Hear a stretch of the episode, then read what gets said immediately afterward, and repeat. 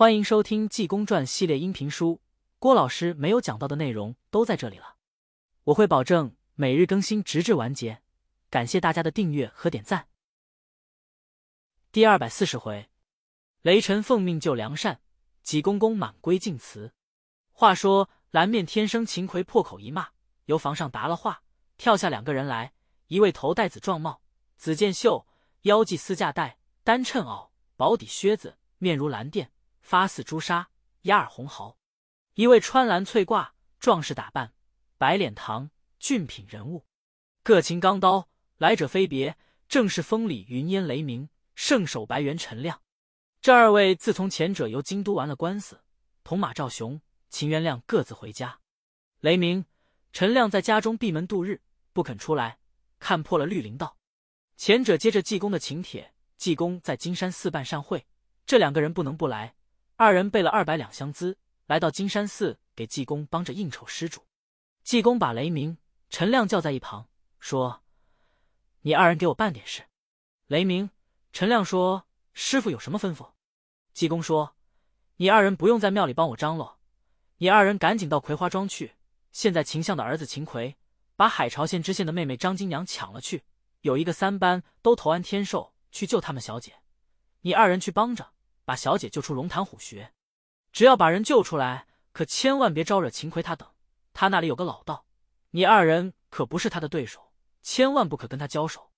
倘若你二人闯出祸来，我这里甚忙，可救不了你们。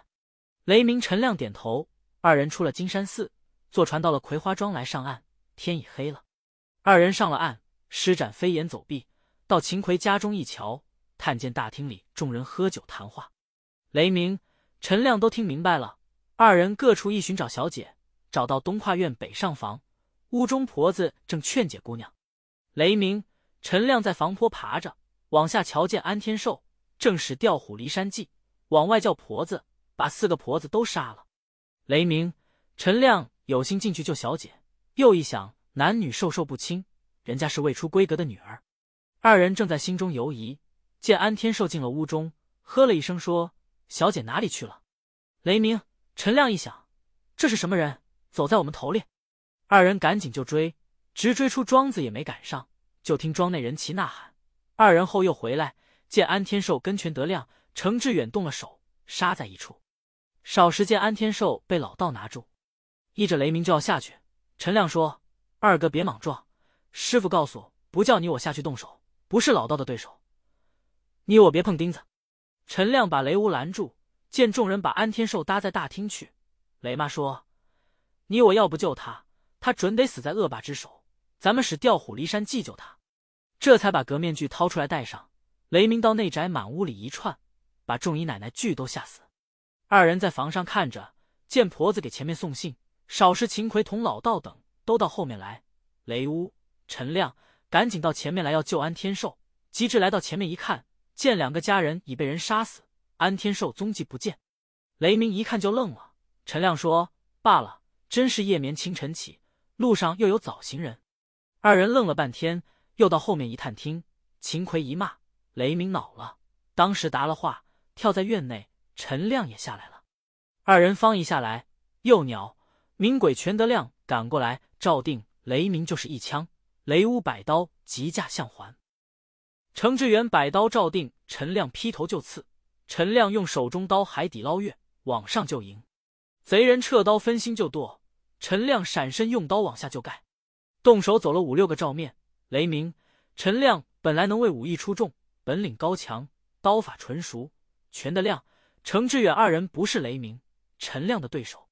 二人竟有招架之功，并无还手之力。老道混天老祖口念无量佛，说。好小辈，放着天堂有路你不走，地狱无门自找寻。真是飞蛾投火，自来送死。招山人，结果你的性命。说着，活用手一指，一声敕令，用定神法将雷鸣、陈亮定住。秦奎吩咐绑，立刻将雷鸣、陈亮搭到大厅。秦奎一看两个家人俱被杀，安天寿踪迹不见，气得颜色更变，这才问道：“你两个人姓什么？”叫什么？因何来到我这家中搅闹？雷鸣、陈亮说：“大太爷行不更名，住不改姓，我叫雷乌，人称风里云烟。他叫圣手白猿陈亮。我二人由金山寺奉我师父济公长老之命前来，只因你等抢夺烧香的梁家小姐，派我二人特来救她。秦奎一听，自己一想，济公是我父亲的替僧，这件事要声张出去，彻底根究。我抢夺梁家妇女，被我父亲知道，绝不能饶我。要不把这两个人送到当官去，这家中六条命案也不好办。秦奎说：“你两个人既是济公叫你们来的，我跟祭奠远日无冤，近日无仇。我这婆子家人是你们谁杀的？”雷鸣说：“你要问谁杀的人，我二不知道。”秦奎说：“大概这么问你，你二人也不是说。来人，把他两个人吊起来给我打。”手下家人答应，正要打雷鸣、陈亮，忽听后宅一队大乱，家人喊嚷：“可了不得，内宅着了火了！”秦奎众人一听，吓得惊魂千里，众人连忙往后跑。幸喜家人多，把火扑灭，气得秦奎哇呀呀呀怪叫如雷。再到前面一看，雷鸣、陈亮踪迹不见，天也快亮了。秦奎说：“等跟我追放火的人。”大众一同追出院子，扑奔村头。方一出村，只见由对面济公带着镇江府的二十个班头来了。风月公子马明伶俐，见势不好。带着自己的从人镜子逃了。老道一看见几点眼就红了。书中交代，这个老道本是慈云观漏网的贼人，乃是右殿真人李化山。前者由藏真物逃走，各奔他乡。他来到秦奎这里，自称混天老祖，在这里避难。按说就应该改过自新，他还是恶习不改，也是该当遭报。原本济公昨天在金山寺应酬众施主，不能分身，收了有七八万银子。今天一早，带领本地面二十名班头，特为来拿老道。老道打算要跑，那如何能行？被济公用手一指，口念“妈呢巴欧”，老道已然不能动转。济公派官人把他捆上。秦奎一见不好，先逃进家中，闭门不出。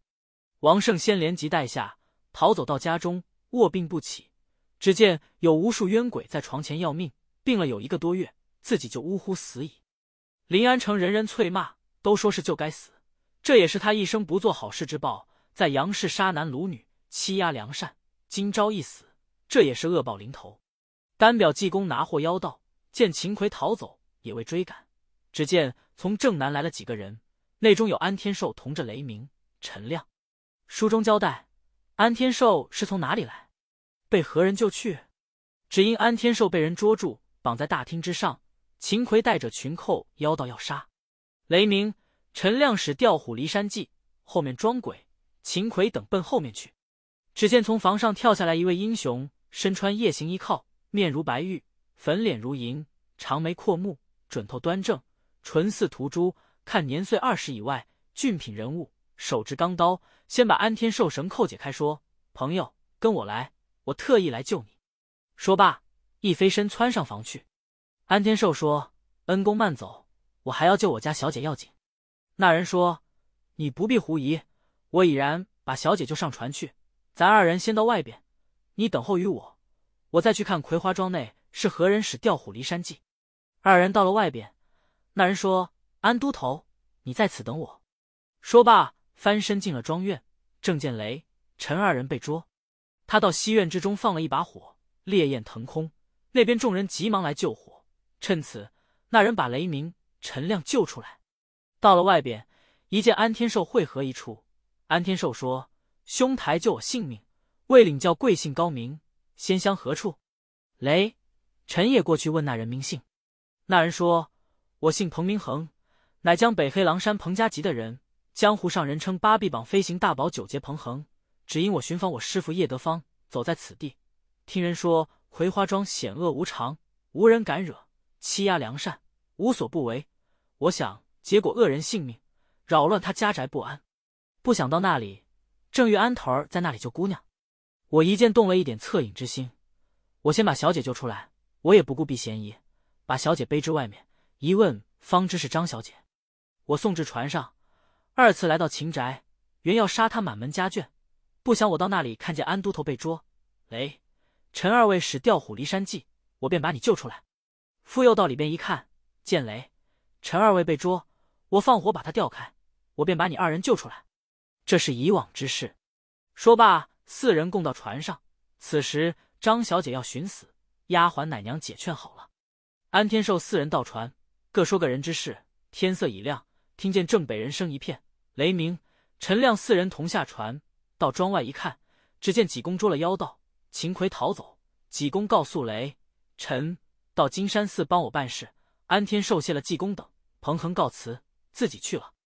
济公同官人到镇江府衙署，建知府把妖道按律拟罪，借交长州府完案，把妖道就地正法。济公到金山寺，先派人把徒儿全部叫来，先给孙道全落发，就在金山寺充当知客僧。悟禅仍回九松山松泉寺庙中。济公择日开工，重修金山寺，不到半年，工程告竣，塑像一新，诸事完毕。雷、陈二人回家，济公自回临安城，到天竺山净慈寺庙中，众僧接见，方丈德辉说：“济公，你来此甚好。老僧我正盼之际。”现在咱们下院报花寺年久未修，重修那庙，工程甚大，非汝不能木化。